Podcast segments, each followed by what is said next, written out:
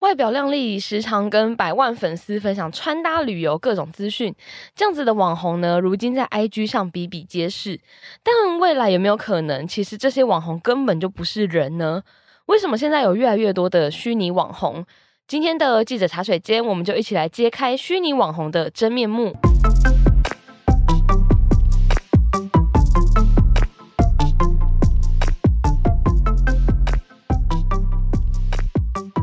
欢迎回来，今天的记者茶水间，我是数位时代的浅浅。那今天呢，我们要来跟大家聊一聊的主题就是虚拟网红。那我们今天欢迎到的是数位时代的记者玉婵。大家好，我是玉婵。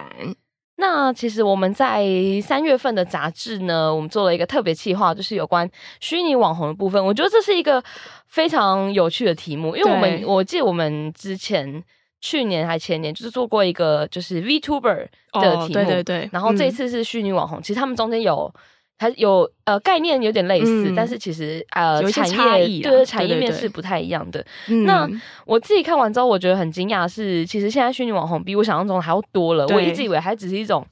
就是比较小众的对小众，或是比较哦实验性，或者是品牌可能为了。造势噱头嗯而打造出来的东西，那其实对根据 Meta 他们的统计呢，目前在 Facebook 或是 Instagram 的平台上面呢，已经有超过两百名的虚拟网红。对，没我觉错得这数字蛮蛮惊人的，很多，而对且那个追踪数最多的都有到几百万，对蛮扯的。我觉得对嗯最扯的是这个，就他们追踪数都很多，对 他们都是那种有有勾勾的，有勾勾的，就是这个概念也蛮。蛮妙，就是他们嗯其实不是真的人，可 是他们就有勾哎，勾，怎么验证的呢？ 对怎么验对啊证？ 但就就好对好，但反正就是这是一个很很奇妙的市场。然后我们的杂志里面有写到说，就是呃，虚拟网红这个市场呢，其实在近几年来是发展的越来越好。对，那在二零二三年呢，有望可以达到五千亿美元的规模，这样子。对非常大。对，没错。那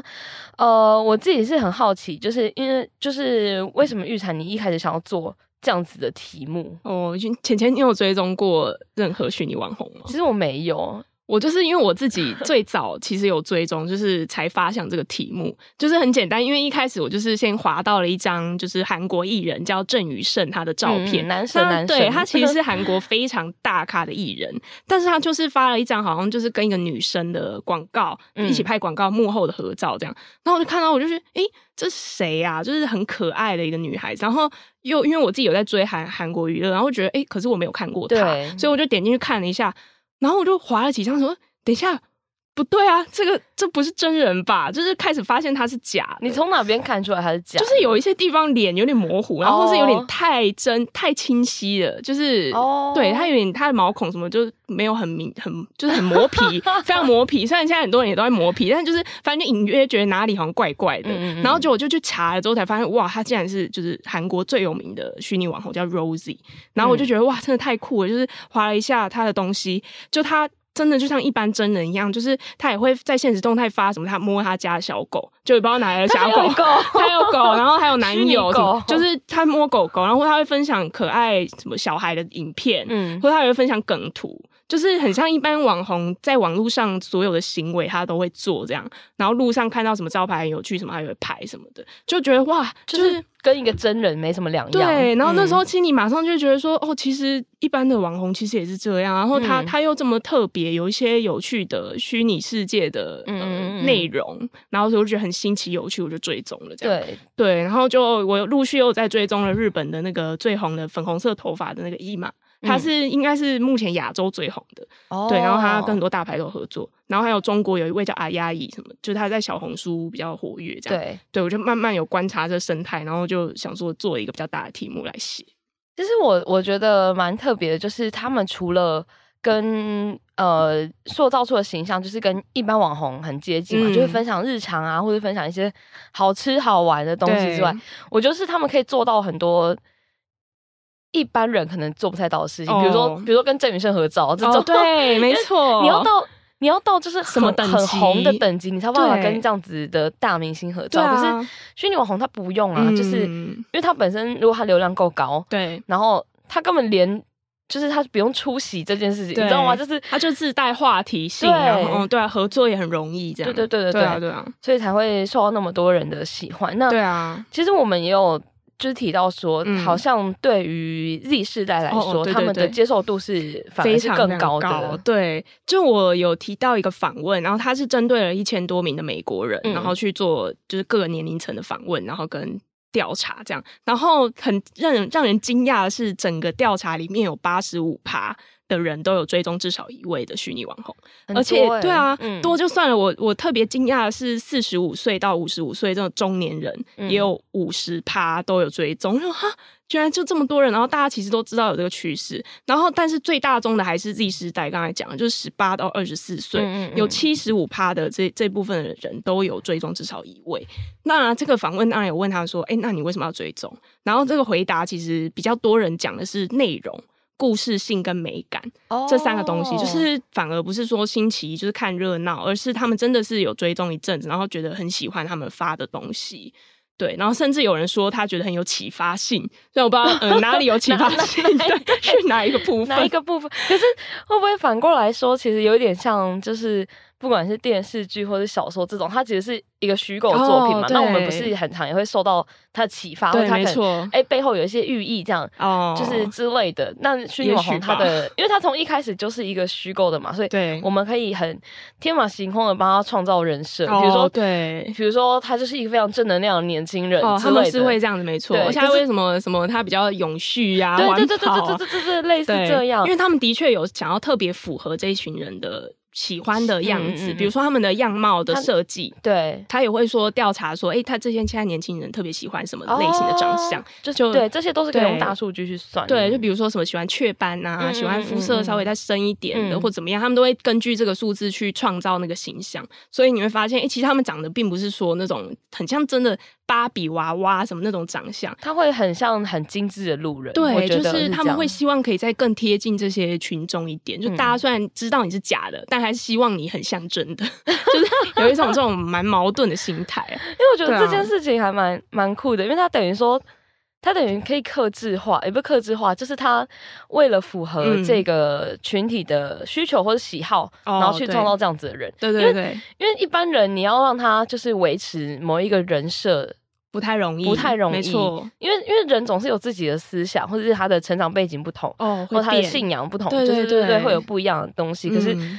虚拟网红就没差，对他他今天想要支持环保，他就是一个支环持保，他支就持持环保人士，对他他甚至就是没差吧，就是对啊他如果他就说啊，我出门都会，我出门都会自带购物袋，对就是就对他来说没差，嗯对他只是没他一个差设 定。那对如果啊。他就算真的没有没有做到或怎么样，也不会有人真的发现对啊对啊他没有做到，就是我觉得还有一个点是他们个人风格很强烈这件事情，嗯就是他等于像一个角色 IP 吧，就是因为有一对对些对虚拟网红，他其实也是那种呃假人的样子，他有可能是卡通形象的嗯虚拟比较网红 2D 的也有对，嗯但他们就是不管是假人形象还是真人形象，他都是。一个角色，就你不会对他抱着一些嗯没有的期待，你就会觉得哦，他一直都是你想要的样子他一直都这么完美，然后永远二十二岁。然后比如说对有一些没网错红，他可能随着时间过去，他的风格会变，对，或是他可能有 我追踪很多网红，后来都不做，就都不做，他们就觉得说，哦，什么让我心理压力很大，什么什么对对对他们就对对弃更啊哦什么的，对虚拟网红没有对这问题啊，他不会因这为种问题，他根本就感受不是他，就是他不会有这个。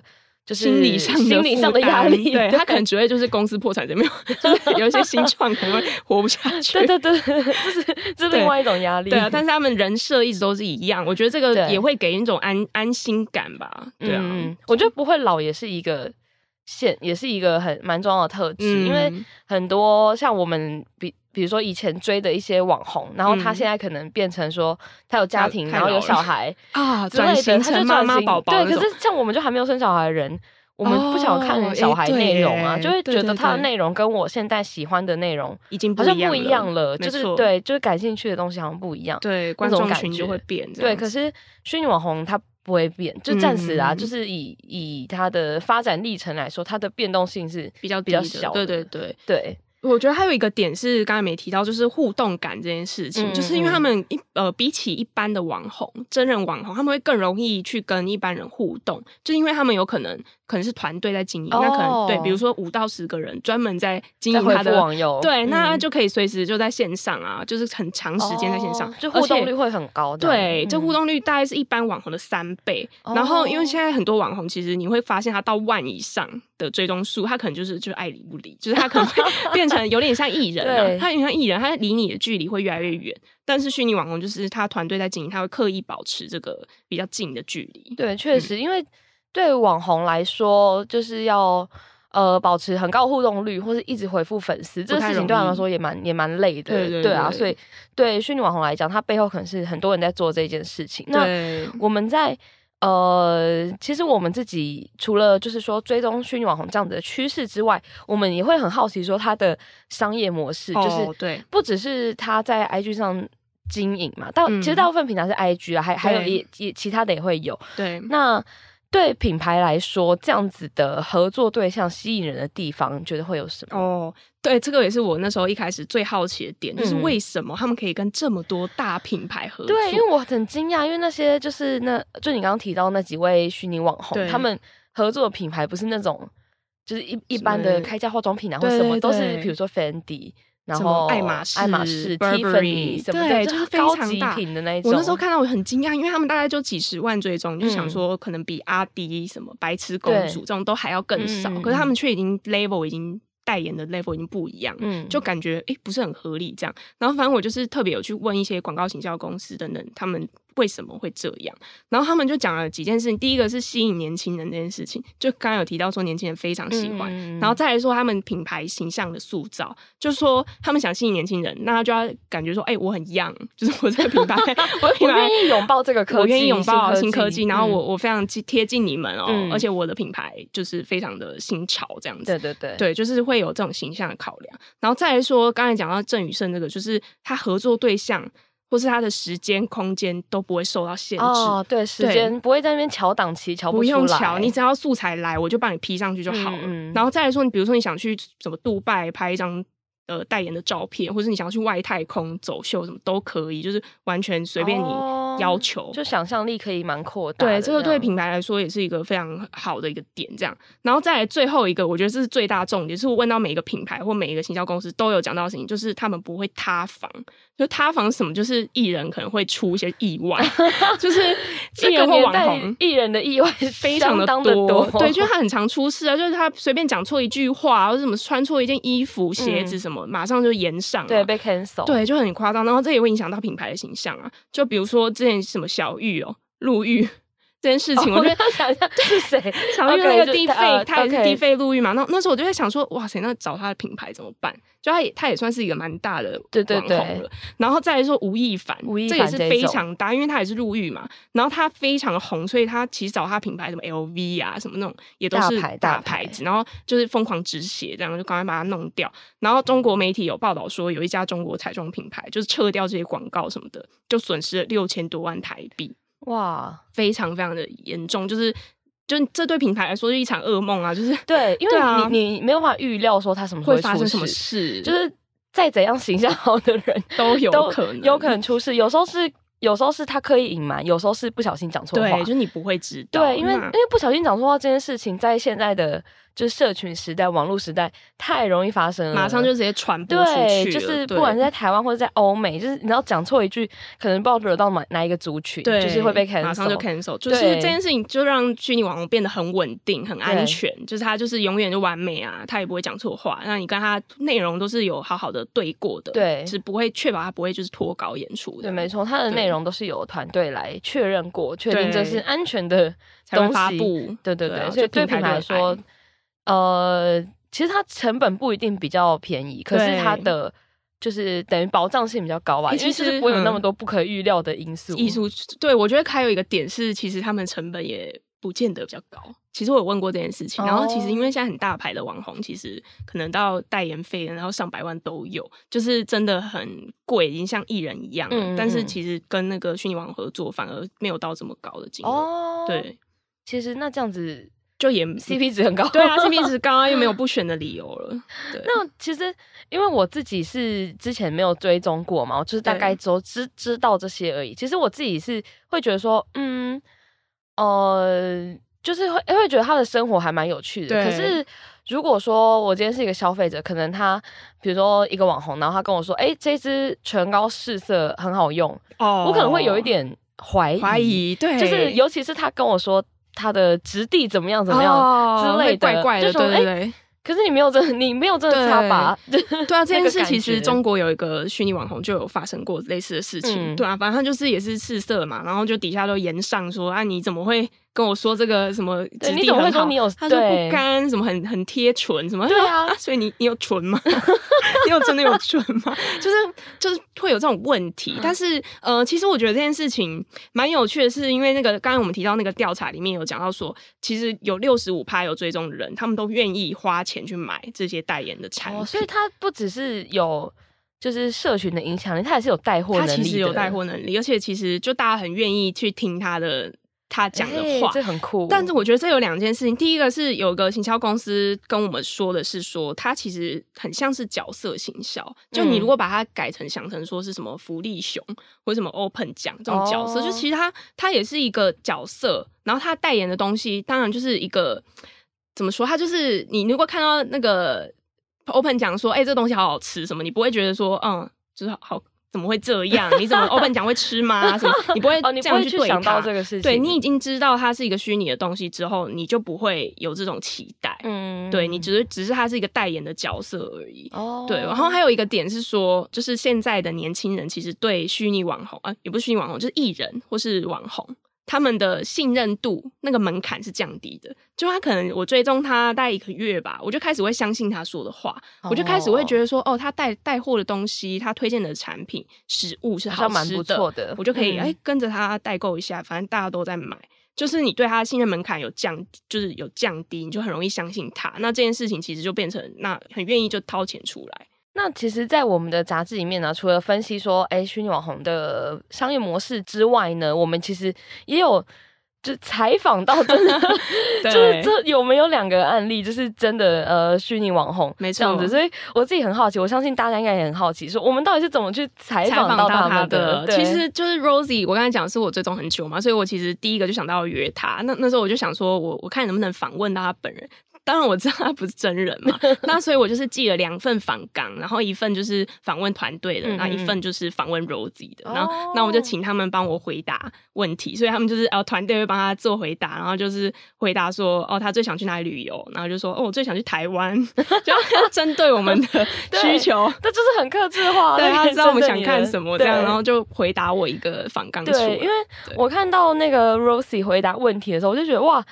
就是很像偶像会有的回答，对就是很像我们小时候看那种就是明星的杂志，然后会问偶像问题，偶像的哦回日答本杂模式，志对，嗯日本或台湾就都有，嗯然后。他们的回答模式跟这个就是会很很很像像，我不知道怎么讲，对就是那个氛围就很像说哦，就是呃，很期待可以赶快跟粉丝见面，对什么什么，我最类似想这样跟大家一子起的逛夜市，对吃什么对对东对西这对样，就很像你一个朋友，对啊，还蛮有趣的。对，那还有还有我们还有还有访问到另外一位，是对另外一位韩国歌手，对不对？哦，那一位我没有放在杂志上，但网络的专哦对题对在有。网络专题里对，面那那位其实也很有趣，他叫 Rui，然后他是一位呃歌手，就 cover 的那种 YouTuber 对歌手对，翻唱歌手，对，然后他比较有趣的是，他真的有一个人在背后，他是有那个中之人的，嗯那所以嗯他的访问是有就是给到那个人，让他让他来回答，就不像 Rosie 这样是团队来回答。嗯，对，然后还有一个蛮有趣的点是，因为他也是韩国的嘛，所以我一开始其实寄信过去，我是先用英文先寄，然后结果没想到回来是中文的，哦然后就发现哦，他创办人其实会讲中文，就还蛮有趣，就一这上去这问题是创办人回答的吗？还是入创一办人本人？哦。哦你说那个入仪他的访问嘛，对对对是入仪本人回答的。哦对，然后但是我要访问他的团队嘛，然后我本来因为我也会讲韩文，我就有做好那个用韩文采访的心理准备，然后就没想到上线之后、哦、超溜，就是 我我我有准备一些韩文问题，我怕他听不懂，就没想到就是他就是对答如流，然后也就是非常会讲中文这样。他嗯就是有中文系背景，然后好像以前有在台湾就是待过一阵子。因为这个就是 Rui 这个案例，我自己也觉得很好玩，因为我们刚好没有特别提到，就是其实他是嗯有一个人在背后嘛，可是对他的脸是假的。哦就是因为我觉得这个概念很酷，就是很像他虽然是就等于说他是 cover 歌手，可是他、他的嗯歌反正他声需是要真有一个的形象，对但他歌声是真的。，对，其实对有嗯有点像你知道早期不是韩国有一部电影，就是有一个很胖的女生，然后她很会唱歌，忘记叫什么嗯名字， 然后但是哦他也是用虚拟的面目就是示人但嘛后来就是她好像什么就是出车祸还是什么之类的，然后变成一个超漂亮的，哦就是整形变很漂亮，嗯，然后大家才愿意听她唱歌。哦，这样对，这个其实他他背后也是这个原因，就对，是类他似类似，其实入影蛮特别的，嗯就是它不像一般的虚拟网红，是它卖的是这个角色嘛，但入影它不是，它是它其实是这个公司要卖它的技术，它卖它脸的那个技术，对所以它不太需要它的人设什么的，他们就找了一位这个歌手来，然后就。他是练习生嘛，嗯但他其实过去一直都有很多碰壁的经验，然后就愿意说，哦，那那我把我的脸蒙起来，因为他对自己没有什么信心，嗯然后就觉得我长相可能没办法红，嗯，嗯所以嗯，但他的歌声非常的好听，所以就觉得说，那我干脆用这个假的脸盖起来，然后我完全单纯用我的作品跟大家互动，然后反而没哦想到就是非常的知嗯名，啊然后甚至有国外的他真的唱片蛮公红司的欸对，都来嗯签他，对哦对，那其实这好像反映一个问题，就是在因为在韩国就是看哦脸看这件脸事情非常的严对重啊，嘛，像那个所以江南美人什么那种，对对对对对，就是一定要你要够漂亮，就是就是不管你很有才华，很有才华是一回事，但是你一定要够漂亮，对，才能就是成为比较一线、二的线的艺人，艺人这样子。对，那我自己很好奇，就是入宇他自己有觉得说，